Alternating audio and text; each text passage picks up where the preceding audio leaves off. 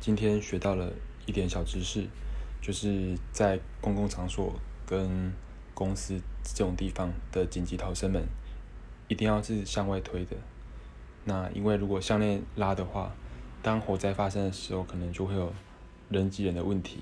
那可能第一位的人就打不开门，或者是当消防队的人要冲进来的时候，因为门被大家堵住了，所以开不起来等等的问题。